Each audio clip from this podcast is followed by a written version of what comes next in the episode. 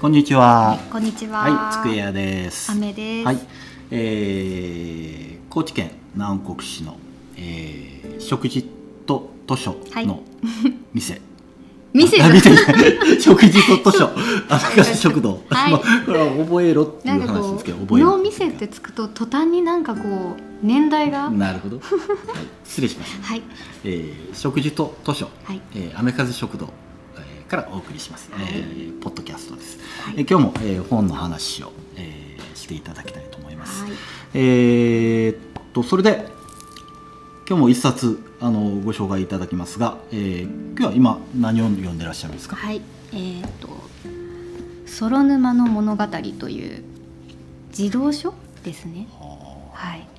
えー、これ立野博さん。立野博さん、はい。えーっとこれはえーっと難しいですねあのえーっと読み方太刀は館のあのえーっとちょっと返事体っていうか野原の野に、えーっとあのこれは河野池組の河ですね 何ですか？この意気込みって何ですか？じゃあ、山水にあの絵描いて鳥っていう、えー、ソロ沼の、鴻巣あん？鴻巣鴻巣。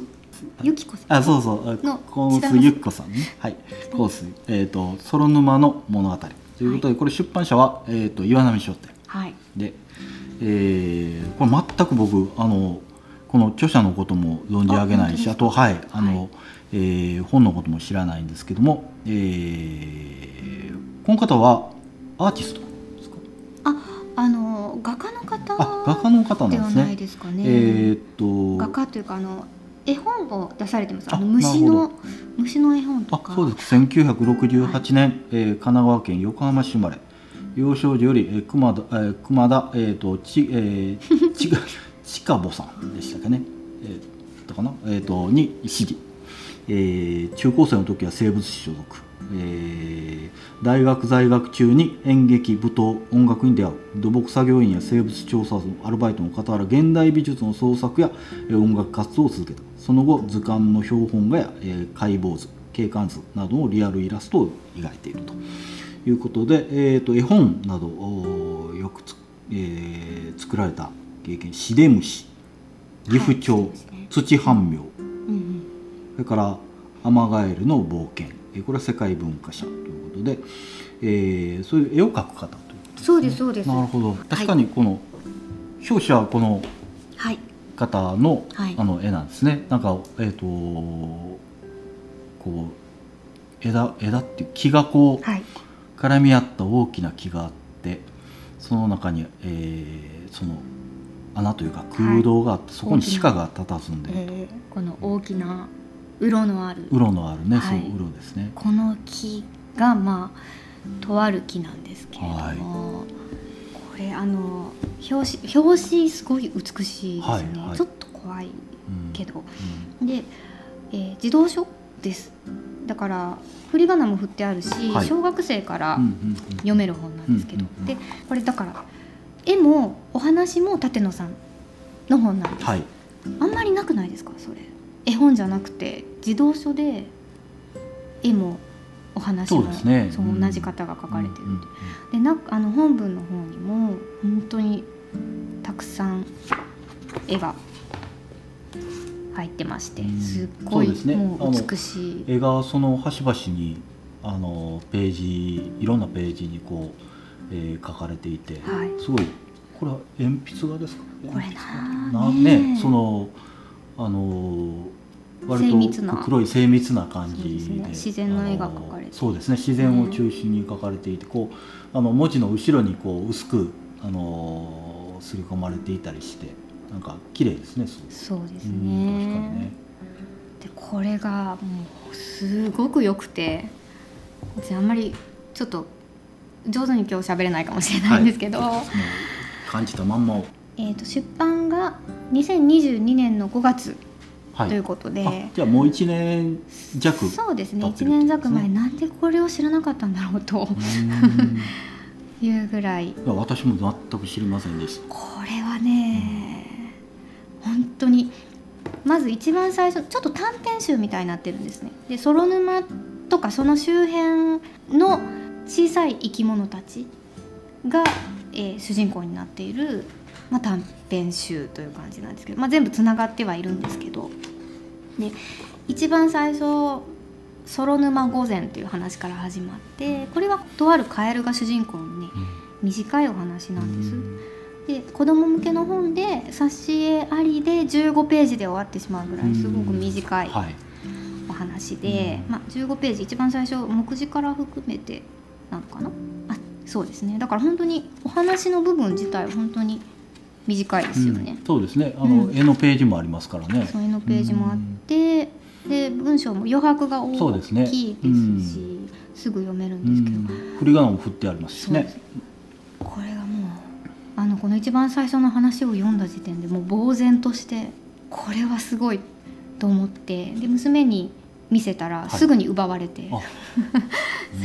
娘がもう一気読みしましたそこから。うんあの1時間半ぐらいだったかな？でも10歳の娘で1時間半で読める全部のお話が読めるぐらいのボリュームなんですけどうん。もう読み始めてすぐ娘も「うわーめちゃくちゃ綺麗な文」って言ったのかな？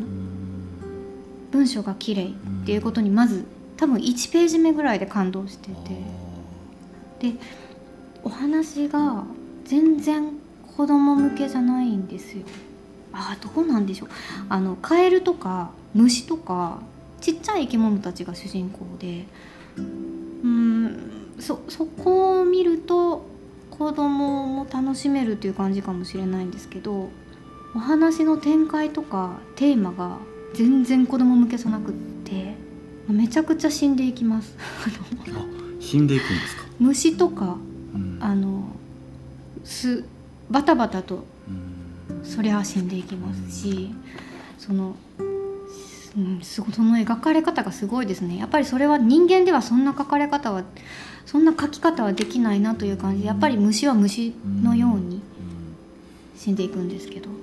でその虫同士とかカエルと虫とかこうその小さい生き物同士でお話をすることができてでその死んでいく虫とかの近くに、まあ、主人公がしばらくいてあげたりで動かなくなったらまた歩き始めてっていう風に、なるお話が、えー最後の方でちょっと大事な「カエルの夜図」っていうお話があの半分ぐらいを占めてますかねこの本全体の。これはとても大事なお話なんですけど、でそその前あんまり悲しかったりそんなに死が出てこないお話もまあちょっとはあって、でそこを読んでる時に娘が「うわーすごい!」って言ったんですよ。読んでて。で何かと思ったら殿様バッタが飛んだ瞬間だったんですけど「あー殿様バッタ頑張ったね」って感動してて本を読んでいてうん。そんな「うわーすごい!」って声が出ることってありますか？うん。絵本なら考えられるんですけどもなかなかその文字の本ではい。そのそういうふうにこう目の前にそういうことが起きてるっていうかこうびっくりしたみたいなことってはい。なかなかその文章だけでは起きないですよね。そうですよね、うん。だからすごく没頭してたっていうことと、うんうんうんまあ、絵がものすごく浮かんでくる文章だったっていうことですよね。多分観察眼もすごいですしうん。なんか本当に目が離せない文章でもあるんですよ。でその娘の文字を見ただけで「うわー!」って言ってしまうっていうその反応にもびっくりしましたし、うん。でその後まあ最後のその娘が一番感動したというか心が動いたっていうのが一番最後の「カエルの夜図」っていうちょっとこう長いお話でこれはもう絶対ママすぐ読んでって言われて。あ。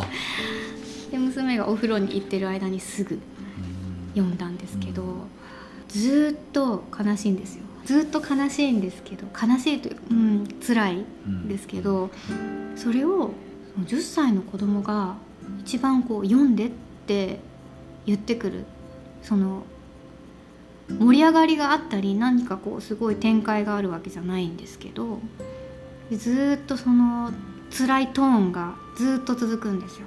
でずっと続くけど少し優しいんですよね。これが子供にわかるのかなっていう感じなんですけど大人の小説だったらまあそういうトーン私の好きなうん。トーンですよね、ありますけどこれを子供向けで書いていてそのままで書いていてで子供にちゃんとキャッチされてるんですよね。という驚きもありました。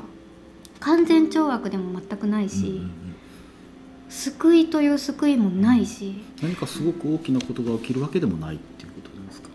最初うにん起こってしまって、うん。その事故のようなことが起こっはいてしまう、うん起こってしまうというかもうそのカエルの習性これが一番最初の話と一番最後の話がつながっていて、まあ同じそのカエルのうんそうですね、まあ、このお話の見方で言えば悲しい数勢どうしようもない悲しい習性、うん。それがそれがあるから起こってしまったこと。一番最初のお話も一番最後のお話もなんですけど。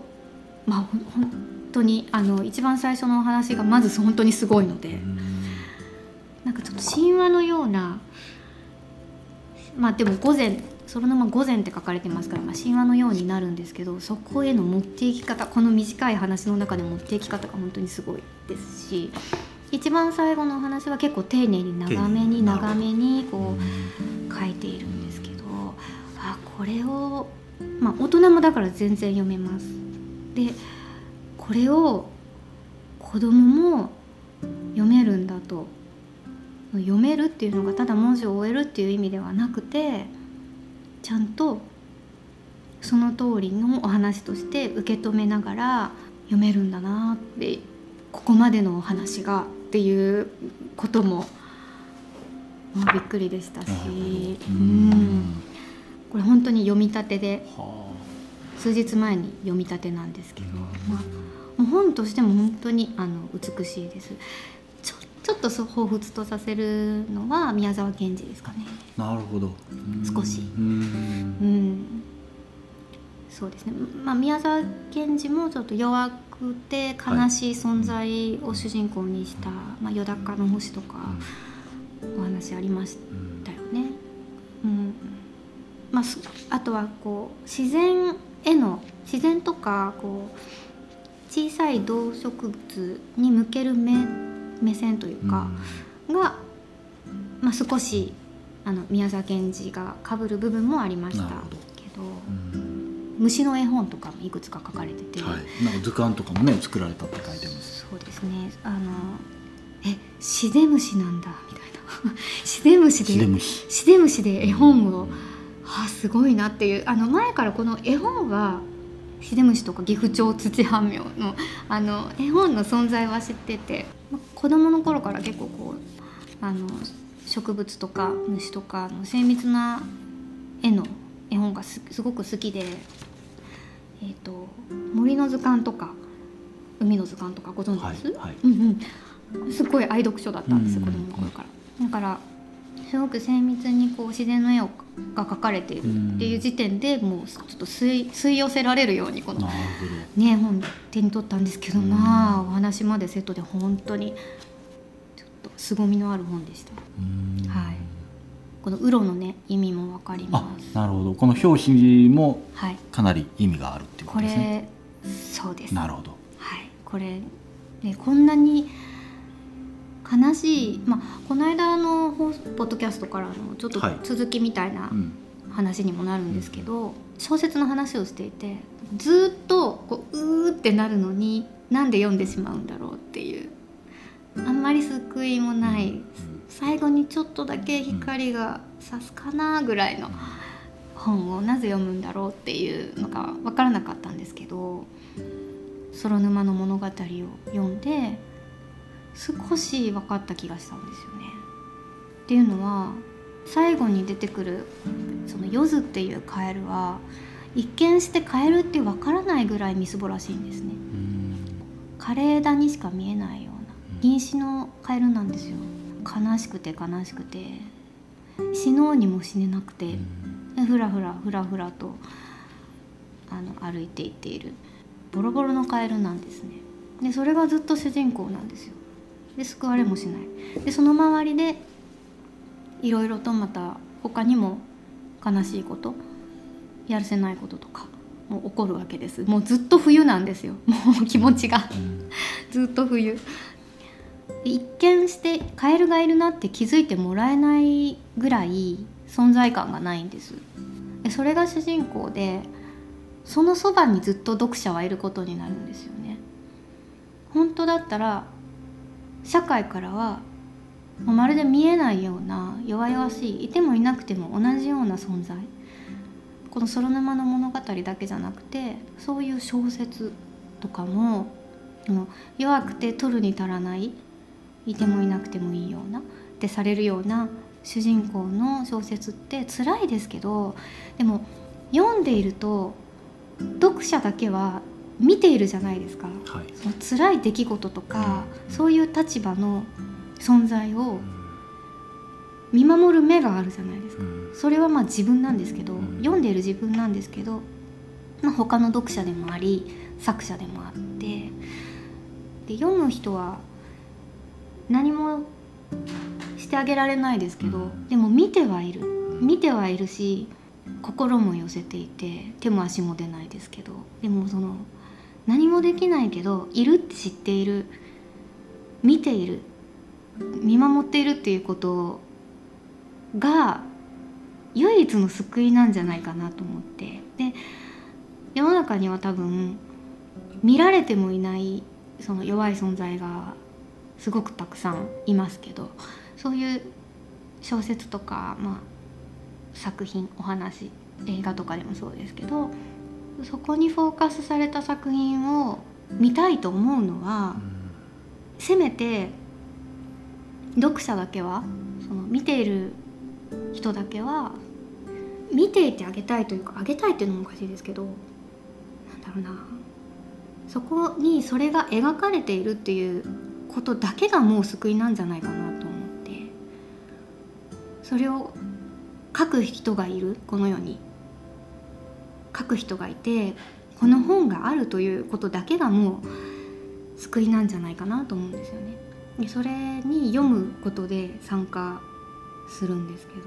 だからうんずっとちょっと辛いような話を読むのも辛いんですけどでもちょっと温かくなるっていうのはうん辛いけど見ているよっていう気持ちでずっと読むからかなということをうん、そうあの小説とか読んでる時は何で読んでしまうんだろうとか辛いのになんで良かったって言ってしまうんだろうってこう分からなかったんですけどこの「ソロ沼の物語」を読むことでこのとことんとことん小さくて弱くてしかも死にたがっているような存在に付き合うことでなんか分かった気がしました。あと、うん、その見ているということと祈りですかね。うんうんいうん、祈る気持ちで見ているっていう、まあ、そんな気持ちにさせてくれる児童書ってすごいですよね。そうですね。そう子供から大人まで読めるので、ずっと何日かこう余韻余韻が残りました。すごく、うん、プレゼントにはどうかなって感じなんですけど、あのでもすごくおすすめおすすめというか、私はすごく好きな本ですね。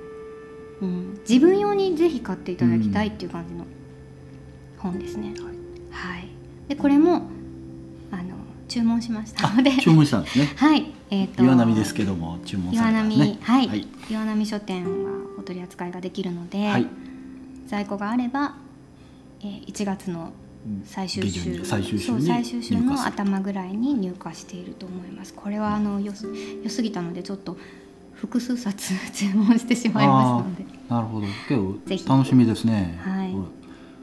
ね本当に、うん、想定も綺麗ですね。ね。水すまし。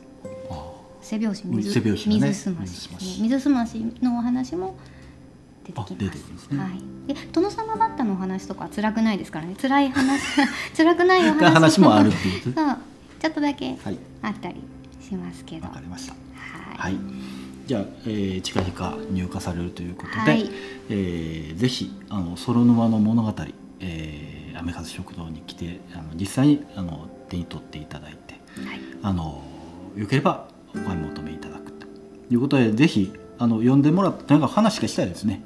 そうですね、うん、あのどういうふうに感じたとかいうことをね、あのぜひ話をしにアメリカ食堂にはい。来ていただきたいとはい、思います。木曜日の、えー、3時から3時から5時は。カフェの時間で、はい。あの本の話ができる時間ですのでね。ぜひあの本を見に来るとともにぜひあの本の話をねあの図書担当のアメさんとはい。するために来ていただければと、はい。まあ、あのお昼を食べに来ていただいてついでにあの残っていただいても結構ですけども、そうなんです。あのお昼の時間に私がいないことがあるので。ですよね。あそうなんです。のカフェの時間にはい。来ていただばと思います。はいはい、ありがとうございまはいす。ありがとうございました、